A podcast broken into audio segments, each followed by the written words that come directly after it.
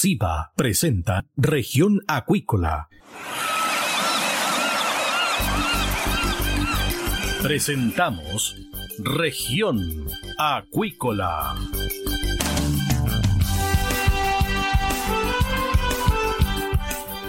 Escuche desde ahora todas las novedades de las principales actividades económicas de la región de los lagos y con las voces de sus protagonistas. Región Acuícola es un programa producido por Radio Sago de Puerto Montt, 96.5 FM y transmitido a través de la red informativa del sur. SIVA, Ciencia Aplicada en Acuicultura. Contamos con un capital humano avanzado y equipamiento especializado. Nuestro compromiso, entregar confianza y calidad para una acuicultura sustentable. SIVA, Centro de Investigaciones Biológicas Aplicadas. Visítanos en www.siva.cl. MSD Salud Animal, inteligencia en salud de peces. La esencia de la compañía es el cuidado de la salud animal, donde la tecnología ha pasado a tener un rol clave. Por eso, ha ampliado la oferta de productos y hoy entrega un servicio integral. En la sala de exhibición en Puerto Montt dispone de la marca Vaki, con equipos para apoyar procesos críticos en la producción de salmónidos, que se suman a la oferta de productos biofarmacéuticos. MSD Salud Animal, una compañía al servicio de la acuicultura. Escuche todos los domingos desde las 12 horas Recuperemos Chile. Recuperemos Chile. Un espacio de ciudadanos que busca retomar el país de todos. Recuperemos Chile, el valor de las ideas. Dentro de una caracola podemos oír el sonido del mar, pero ¿qué puedes decir tú de la vida en la costa? En Proyecto Caracola del Instituto Milenios Secos buscamos tus anécdotas, problemáticas y desafíos que vives siendo parte de las comunidades costeras de Chile para crear una completa historia de relatos sobre la vida junto al océano. Para participar, envíanos un audio de WhatsApp al más 569 5865 6997 y construyamos juntos la voz del mar.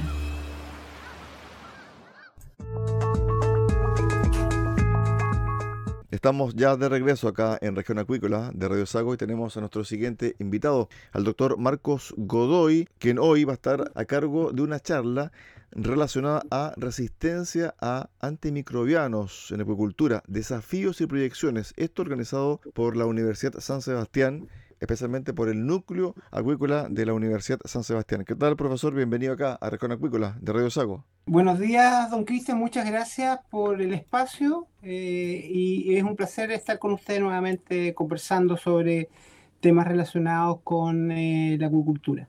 El tema que nos convoca es la resistencia a antimicrobianos y esto lo hemos conversado con usted en varias ocasiones, pero es primera vez que la Universidad San Sebastián realice una charla y quiénes son los participantes, doctor. Bueno, efectivamente, como bien dice usted, la resistencia antimicrobiana es uno de los desafíos que tiene la humanidad desde el punto de vista de una amenaza, desde el punto de vista de, la salud mundial, la seguridad alimentaria, el desarrollo, ¿no es cierto?, de, de, la sociedad. Cualquier persona puede estar afectada por la resistencia a los antibióticos, cualquier edad, en cualquier país, este es un fenómeno mundial, ¿no es cierto? Hay un número creciente de infecciones que están siendo cada vez más difíciles de poder tratar y, y, las estadías en los hospitales han sido mucho más prolongadas, y los costos médicos se han incrementado y, hay mayor mortalidad. En este contexto, la, Universidad de San Sebastián eh, ha de alguna manera tomado la iniciativa en, este periodo de concientización sobre la resistencia entre los antimicrobianos de hacer este conversatorio que tiene que ver eh, eh, con la resistencia de los antimicrobianos en la acuicultura, cuáles son los desafíos y proyecciones. Eh, para esto, el objetivo de, es, poder mostrar una mirada general de, de, cuál es la situación de los tratamientos antiparasitarios, la, charla que será dictada por la doctora Margarita González. También una mirada desde el punto de vista de, la regulación, sobre el control de los antimicrobianos y la gestión de la resistencia a, los antimicrobianos por el doctor Osvaldo Santoval del Servicio Nacional de Pesca. También un poco más eh, eh, aplicado, eh, conocer la correlación que hay entre la resistencia in vitro y la resistencia genética. charla que será dada por el doctor Juan Pablo Pontigo y finalmente y cómo se pueden de alguna manera reducir los antibióticos, cuáles son las alternativas, pero desde la mirada de la nutrición, que va a ser una, una charla que, está, que será dictada por el doctor Ricardo Oyersun. En general, las personas de la Universidad de San Sebastián, a excepción del doctor Osvaldo, ¿no es cierto?, pertenecen al nuevo núcleo, a este grupo de investigadores que, que de, en acuicultura eh, que está de alguna manera tratando de contribuir a, una somnicultura más sustentable. Los moderadores será la, la, biólogo marino eh, señora Paola Olmo y, el doctor Javier Campanini. Así que esperamos tener una buena convocatoria y poder eh, contribuir a, este tema que es de, de mayor relevancia. Esto es hoy a las 15 horas vía Zoom. Esto es abierto. Esto es abierto, es vía Zoom, 29 de noviembre a las 15 horas.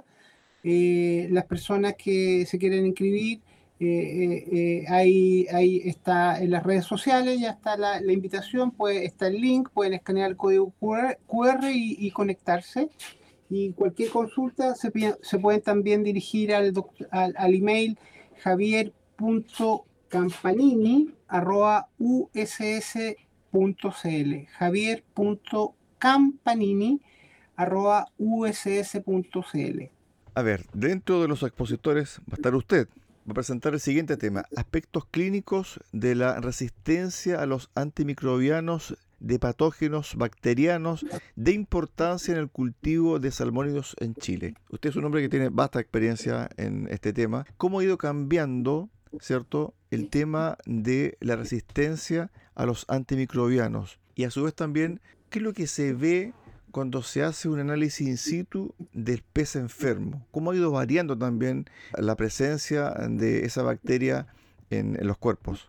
Es muy interesante, don Cristian, la pregunta que usted me hace, porque la verdad que eh, la mirada que yo voy a dar es una mirada más bien clínica, eh, justamente que, está orientada a lo que usted me pregunta. Eh, Primero eh, está todo lo que tiene que ver con el comportamiento de los antibióticos y la resistencia genética, pero la mirada que, quiero, que quiero transmitir hoy día de forma particular, obviamente una mirada muy particular, que es complementaria, que no tiene, que, la idea es que aporte a, a, las otras visiones, obviamente, es cómo el contexto sanitario desde el punto de vista de las enfermedades bacterianas que nosotros tenemos, en, cómo, cómo la biología de estas bacterias y finalmente cómo la presentación clínica que producen estas bacterias en los diferentes medios y en las diferentes especies pueden de alguna manera contribuir a, que la resistencia o más bien la eficacia de los tratamientos pudiera no ser tan eficaz. Esa, es la mirada que nosotros vamos, vamos a tratar de transmitir hoy día desde el punto de vista complementario. Y cuando nosotros vemos vemos un poco la resistencia, la, data se está generando. Es importante mencionar en, este aspecto que todo lo que tiene que ver con información tiene que ser estandarizado. Eh, es importante a veces tener una técnica que no sea la mejor, pero una medida que sea estandarizada en el tiempo para poder medir este tipo de fenómenos. Y en ese sentido, el Servicio Nacional de Pesca está haciendo, con, con el IFOP, ha hecho eh, esfuerzos y ha desarrollado un programa de medición de la resistencia bacteriana en Piscirquesa salmoni. Eh, se están viendo algunos resultados. Yo diría que falta un periodo de tiempo para y, un periodo de tiempo para saber todavía en qué punto estamos. Nosotros hicimos un estudio hace un par de años atrás y observamos que, si bien es cierto, habían eh, bacterias em, que no respondían a los tratamientos no wild type, el porcentaje era bastante menor, em, era muy bajo. Eso, esos datos hay que validarlo ahora con esta nueva información. Y, este programa, la idea ahora de, monitoreo de la resistencia que está hoy día en Pisciuricaceae salmoni, la idea es ampliarlo a otras bacterias con el fin de tener una mirada más general de lo que está ocurriendo, sin que se desacople esta información con la mirada clínica y también productiva y obviamente el manejo. ¿Es posible encontrar en un cuerpo contaminado virus y bacteria a la vez? Sí, sí, seguro. Eh, es posible encontrar en un, eh, mismo organismo, eh, obviamente las coinfecciones constituyen también uno de los mecanismos que hacen o que contribuyen a las fallas terapéuticas. sabemos que hay una correlación directa entre lo que es Calibus y eh, y SRS, em, por ejemplo, que es la principal causa de uso antibiótico en nuestro país, por lo tanto, teniendo controlado Calibu, es altamente probable que uno tenga controlado también SRS. Y, por otro lado, eh, hoy día, cada día estamos conociendo las coinfecciones eh, entre bacterias, SRS, BKD, Tenacibaculum y coinfecciones entre bacterias y virus.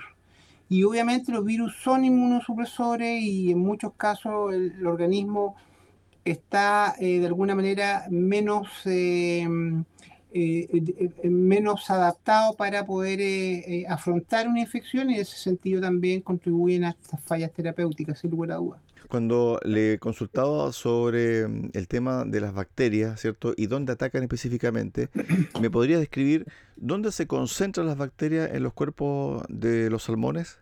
Por ejemplo, eh, es buena su pregunta porque eh, una misma bacteria puede eh, producir una infección sistémica, pero predominantemente con expresión clínica cutánea, por ejemplo, con el CRS. La flavobacteriosis afecta predominantemente la piel. Eh, por ejemplo, tiene afinidad por todas las estructuras de la boca y de la cabeza, estructuras óseas, la mandíbula, por ejemplo. hay otras bacterias, por ejemplo, que eh, que eventualmente eh, producen infecciones sistémicas, se diseminan por todos los órganos, pero los cuadros crónicos también presentan eh, de alguna manera infecciones de tipo cutánea. Entonces, la biología de la bacteria y las condiciones y la cronicidad también contribuye a diferentes presentaciones clínicas y localización y obviamente severidad de la infección. Respecto a la rapidez de contagio que pudiese entregar un ejemplar que está contaminado en un centro cultivo, ¿cuál es? Por ejemplo, 1 100, 1 1000. ¿Cuál es la rapidez que tiene este tipo de bacteria? La verdad que hay infecciones que hay factores ambientales que hacen que la infección sea o que la transmisión sea de alguna manera más eficaz que que, en otras condiciones y por otro lado el estatus del individuo también de las poblaciones hace que esto sea de alguna manera eh, mucho más rápido. Por ejemplo, lo, en, agua de mar los peces se presentan mortalidades después del verano, pero probablemente las infecciones ocurren eficientemente durante los meses eh, de verano y se expresa la mortalidad en otoño, en el caso del SRS. Así que hay muchos factores que influyen en, la diseminación. En el caso de BKD, por ejemplo, aun cuando la bacteria, la enfermedad persiste de forma muy eficaz en ambiente de agua fría, eh, también es posible a temperatura eh, templada de, eh, tener infecciones y diseminaciones bastante significativas. Hay una serie de factores que influyen en la, en la diseminación y las cargas al medio ambiente y la, obviamente la transmisión horizontal. Respecto del contagio, ¿cierto? Y las muestras de síntomas, ¿cuánto pasa? ¿Horas? ¿Días? Depende, depende de la bacteria. Un, solo ejemplo, BKD, eh, una vez que ingresa al organismo, en horas está infectando los macrófagos, en menos de días están los órganos, riñón, vaso, hígado, en semanas ya está produciendo lesiones eh, y, produciendo ya algún tipo de granuloma y, prácticamente en tres, cuatro semanas ya los peces presentan signos clínicos bastante, de, forma bastante manifiesta. Este es un ejemplo de una enfermedad crónica. Estos fenómenos ocurren de forma muy, muy rápida. El organismo responde también muy rápido. Esto, el organismo tiene mecanismos de defensa muy eficientes también, eh, desde el punto de vista inmunitario, pero a veces obviamente son superados por la infección. Estamos eh, conversando con el doctor Marcos Godoy, director de SIVA, a raíz eh, de esta charla que se va a realizar hoy vía online por parte de la Universidad San Sebastián, Resistencia a antimicrobianos en acuicultura, desafíos y proyecciones. La gente se preguntará ¿Cómo se detecta este ejemplar enfermo? Porque es una cantidad enorme, ¿cierto?, de especies que están en un centro de cultivo. ¿Cómo se detecta, profesor? Hay métodos, hay, los médicos veterinarios están muy entrenados en esto. Obviamente el tipo de muestra es muy importante. Eh, normalmente cuando uno va a estudiar un brote, se dedica a tomar muestras no al azar, sino selecciona ejemplares que presenten ciertos tipos de signos clínicos específicos y dependiendo de la experiencia, el médico veterinario también selecciona ciertos órganos para eh, aplicar las diferentes técnicas de diagnóstica. Eh, no quiero decir que eh, no sea una brecha que haya que mejorar, pero yo diría que desde el punto de vista diagnóstico las técnicas están disponibles, los médicos veterinarios, aun cuando se puede, obviamente todo es, perfectible, pero cuenta con una capacidad de diagnóstico, diría yo, bastante eh, formada. Y, y, del punto de vista de la brecha, yo diría que tiene que ver con eh, la operación de la ubicación del centro cultivo y la llegada de la muestra al laboratorio. Yo diría que eso es algo que de alguna manera eh, habría que o hay que mejorar, pero en general funciona de esa manera. Las técnicas que se utilizan son de diferente tipo. La más utilizada hoy día es técnicas de biología molecular que en menos de 12 horas, 24 horas el diagnóstico ya está disponible. Doctor, cuando uno hace un paralelo entre esta enfermedad y también como sucede habitualmente en los seres humanos, por lo general hay estudios, ciertos previos, y donde el doctor no de buenas a primeras diagnostica cierto esta enfermedad bacteriana, sino que en el fondo dictamina después de que usted necesita un antimicrobiano en este caso en particular de los salmones, ¿inmediatamente se aplica el antimicrobiano o hay otro tipo mm, de elementos para atacar esta bacteria? La tendencia es a no usar antimicrobiano.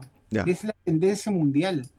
Eh, lo que hoy día eh, eh, la industria está trabajando es poder implementar programas de prevención y control y, yo diría que, que importante que tienen que estar basados en la ciencia con el fin de poder reducir el impacto de la enfermedad bacteriana, la calidad del small, la limpieza de las redes, la disposición de la mortalidad, la reducción del estrés, del estrés, el uso de vacunas, la vigilancia, son elementos claves como para poder e-, evitar la infección. Yo diría que esa es un poco la mirada que tiene hoy día la industria para reducir el uso antibiótico. Y los tratamientos, obviamente, eh, aun cuando eh, son una herramienta, no son la primera herramienta, son, eh, diría yo, la, la, herramienta, la última línea de defensa que tienen hoy día los centros cultivos para poder, para poder controlar la enfermedad. Ok, es decir, el último recurso es el antimicrobiano. Claro, claro. El foco está, el día de hoy, don Cristian, el foco está en los temas que le acabo de mencionar. Ahí es donde diría yo que hay que em, eh, profundizar y, implementar. Bueno, ahí el doctor Ricardo Yarzún, que está dentro del panel de expositores, va a tener algo que decir, porque él va a tratar el tema de los nutrientes, ¿cierto? Y el uso de antibióticos, cómo reducir a través de una dieta el uso de antibióticos. Efectivamente, efectivamente, hoy día la nutrición se ha vuelto cada día más una herramienta fundamental para poder a través de esta fortalecer el sistema inmune y eventualmente poder también eh, de alguna manera utilizar eh, algunos productos eh, antimicrobianos, no necesariamente antibióticos, que contribuyan a evitar la infección o a controlarla. Y finalmente, doctor, cuando la gente escucha antimicrobianos, ¿cierto? Salmones, como que tiende a asustarse, pero esto es lo mismo que ocurre cuando las personas se enferman. Va, por ejemplo, con la receta médica a una farmacia, si no, no le venden un antimicrobiano. Aquí, en el aparato acuícola público, también existe un registro del el uso, ¿cierto?, de antimicrobianos en los centros de cultivo. No es llegar y tomar, ¿cierto?, un antimicrobiano y, colocarlo a diestra y siniestra. Efectivamente, hay toda una regulación. El foco de la industria, obviamente, tiene que tiene relación con la producción de un alimento que sea seguro, eh, para, el, para el que lo consume, para el consumidor, y en ese contexto hay todo un programa de eh, seguridad alimentaria que obviamente tiene una base en lo que tiene que ver con el control de la salud de los peces, pero como usted bien dice, hay un control estricto de lo que es la prescripción, uso, control y posteriormente vigilancia de los residuos de antibióticos en eh, los peces eh, con el fin de poder mantener la seguridad del consumidor. Estuvimos con el doctor Marcos Godoy, director de SIGA, en relación a esta charla online que se va a realizar esta tarde a través de la Universidad San Sebastián, Resistencia a antimicrobianos en acuicultura, desafíos y proyecciones. Repasemos un poquito, doctor, antes de irnos, respecto a la plataforma y la hora. Perfecto, esto es el día 29 de noviembre, que es hoy, a las 15 horas, vía Zoom. Eh, en las redes sociales pueden encontrar el link eh, eh, o solicitar información directamente al doctor o al email del doctor Javier Campanini y el email es javier.campanini arroba uss.cl javier.campanini arroba uss.cl Esperamos contar con su, su presencia y poder conversar acerca de este interesante tema. Ok, doctor, gracias. Que esté muy bien, un gusto. De esta forma llegamos al final del programa del día de hoy acá en Región Acuícola de Radio Sago. Los esperamos mañana a contar de las 13.30 horas en el 96.5 FM de Radio Sago en Puerto Montt. Que usted tenga una excelente jornada. SIVA, Ciencia Aplicada en Acuicultura. Contamos con un capital humano avanzado y equipamiento especializado. Nuestro compromiso, entregar confianza y calidad para una acuicultura sustentable. SIVA, Centro de Investigaciones Biológicas Aplicadas. Visítanos en www.siva.cl. MSD Salud Animal, inteligencia en salud de peces. La esencia de la compañía es el cuidado de la salud animal, donde la tecnología ha pasado a tener un rol clave. Por eso, ha ampliado la oferta de productos y hoy entrega un servicio integral. En la sala de exhibición en Puerto Montt dispone de la marca Vaki, con equipos para apoyar procesos críticos en la producción de salmónidos, que se suman a la oferta de productos biofarmacéuticos. MSD Salud Animal, una compañía al servicio de la acuicultura. Escuche todos los domingos desde las 12 horas Recuperemos Chile. Recuperemos Chile. Un espacio de ciudadanos que busca retomar el país de todos. Recuperemos Chile, el valor de las ideas. Dentro de una caracola podemos oír el sonido del mar, pero ¿qué puedes decir tú de la vida en la costa? En Proyecto Caracola del Instituto Milenios Secos buscamos tus anécdotas, problemáticas y desafíos que vives siendo parte de las comunidades costeras de Chile para crear una completa historia de relatos sobre la vida junto al océano. Para participar, envíanos un audio de WhatsApp al más 569 58656997 y construyamos juntos la voz del mar.